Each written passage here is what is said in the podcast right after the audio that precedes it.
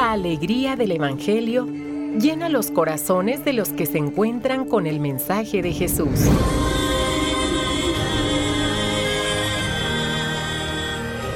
El Evangelio de hoy. El Evangelio de hoy. En voz de Monseñor Sigifredo Noriega Barceló. Escuchemos. Cuaresma 2022. Si tuviera que escoger beber contigo en las bodas de Caná, oh Jesús, mi Señor, o en el jardín de los olivos.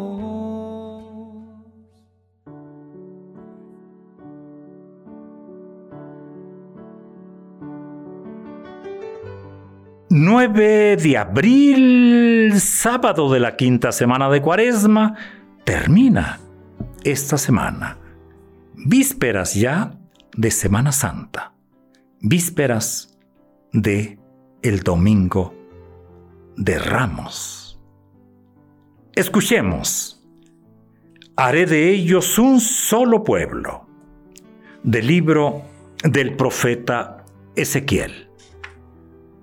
De Jeremías en el capítulo 31 respondemos, el Señor cuidará a su pueblo como un pastor a su rebaño. Y del Santo Evangelio, según San Juan. En aquel tiempo, muchos de los judíos que habían ido a casa de Marta y María, al ver que Jesús había resucitado a Lázaro, creyeron en él. Pero algunos de entre ellos fueron a ver a los fariseos y les contaron lo que había hecho Jesús. Entonces, los sumos sacerdotes y los fariseos convocaron al Sanedrín y decían, ¿qué será bueno hacer? Ese hombre está haciendo muchos prodigios. Si lo dejamos seguir así, todos van a creer en él. Van a venir los romanos y destruirán nuestro templo y nuestra nación. Pero uno de ellos, llamado Caifás, que era sumo sacerdote aquel año, les dijo, Ustedes no saben nada. No comprenden que conviene que un solo hombre muera por el pueblo y no que toda la nación perezca. Sin embargo, esto no lo dijo por sí mismo, sino que siendo sumo sacerdote aquel año, profetizó que Jesús iba a morir por la nación. Y no solo por la nación, sino también para congregar en la unidad a los hijos de Dios que estaban dispersos. Por lo tanto, desde aquel día tomaron la decisión de matarlo. Por esta razón, Jesús ya no andaba públicamente entre los judíos, sino que se retiró a la ciudad de Efraín, en la región contigua al desierto, y allí se quedó con sus discípulos. Se acercaba la Pascua de los judíos, y muchos de las regiones circunvecinas llegaron a Jerusalén antes de la Pascua para purificarse. Buscaban a Jesús en el templo y se decían unos a otros, ¿qué pasará? ¿no irá a venir para la fiesta? Palabra del Señor.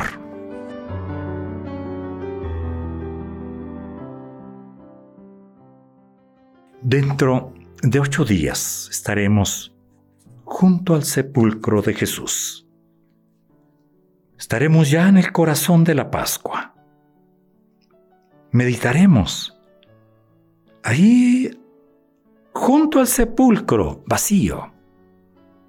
Recuerdo que un teólogo latinoamericano, al hablar de esto, del sepulcro de Jesús y su resurrección al tercer día, hablaba de que la hierba no creció sobre la tumba de Jesús. No alcanzó, no alcanzó a crecer. Al tercer día resucitó. Es termina, estamos terminando la quinta semana de Cuaresma. Y durante estas últimas dos semanas, sobre todo, hemos seguido el Evangelio de Juan. Algunos capítulos, algunos versículos de sus capítulos. Y hemos acompañado a Jesús. Lo hemos acompañado este, hasta este momento decisivo. Pero la hora de Jesús no llega.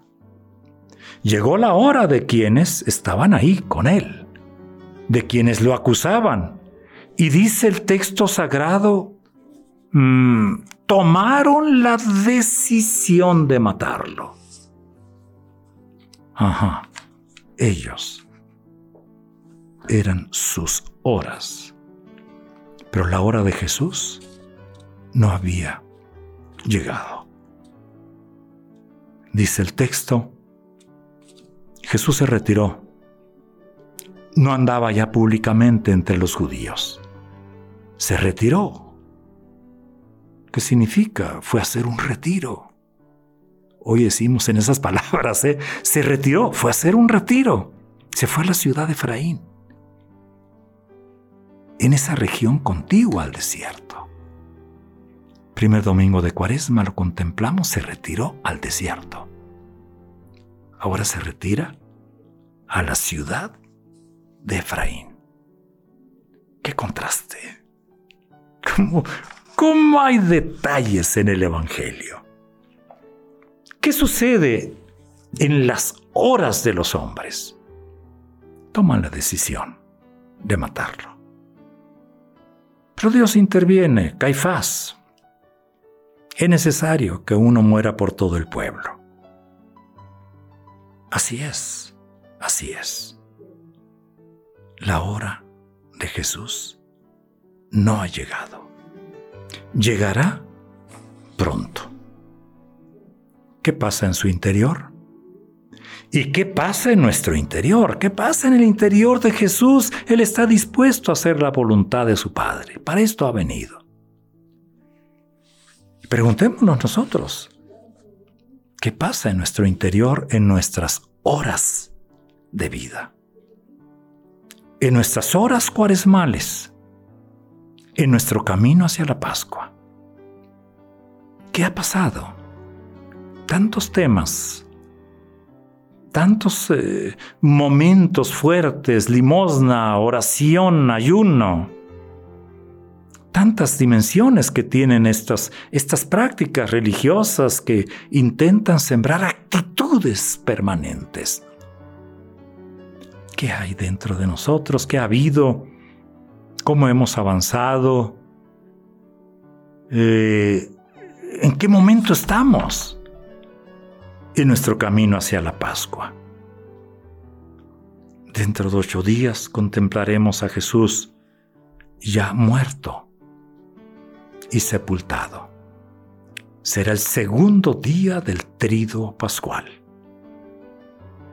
El domingo será el día tercero del trido pascual.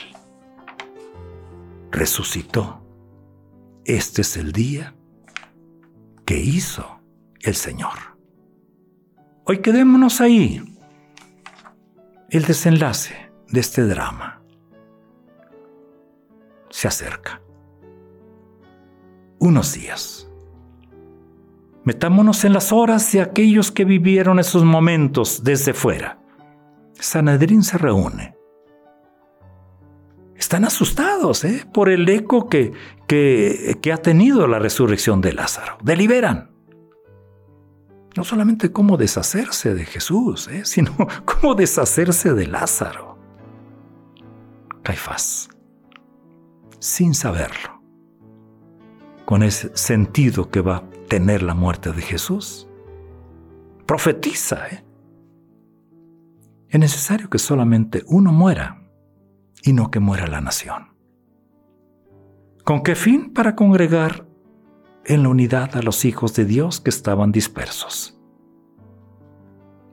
Ya los profetas lo habían anunciado, por eso hoy escuchamos al profeta Ezequiel en la primera lectura de esa reunión, de cómo Dios purificará, perdonará al pueblo, cómo Dios eh, les enviará un pastor único, un buen pastor, para que los conduzca por los caminos que Dios quiere cómo Dios les hará vivir en la tierra prometida, cómo Dios sellará de nuevo con ellos su alianza de paz.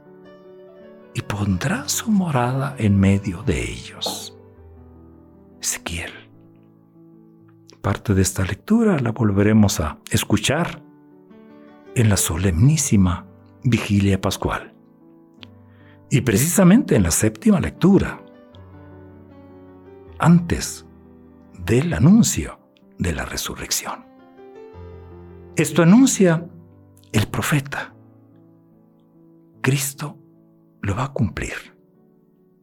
La Pascua de Cristo va a ser salvadora para todos. Va a reunir a toda la humanidad. Dejémonos conducir por la palabra. Tiempos de contemplación, tiempos de más profundización en la palabra. Dejémonos conducir por el Espíritu. Si Él nos condujo al desierto, primer domingo de Cuaresma, dejémonos que hoy nos conduzca a nuestra ciudad de Efraín. ¿A dónde se fue Jesús? Contigua, ciudad contigua, al desierto. Pidámosle hoy, por intercesión de María, Nuestra Señora de la Soledad, ese sábado largo, sábado de silencio, sábado impresionante. Pidámosle que estemos atentos y que esa soledad la llene el Señor de la gloria. Buen día, buen sábado.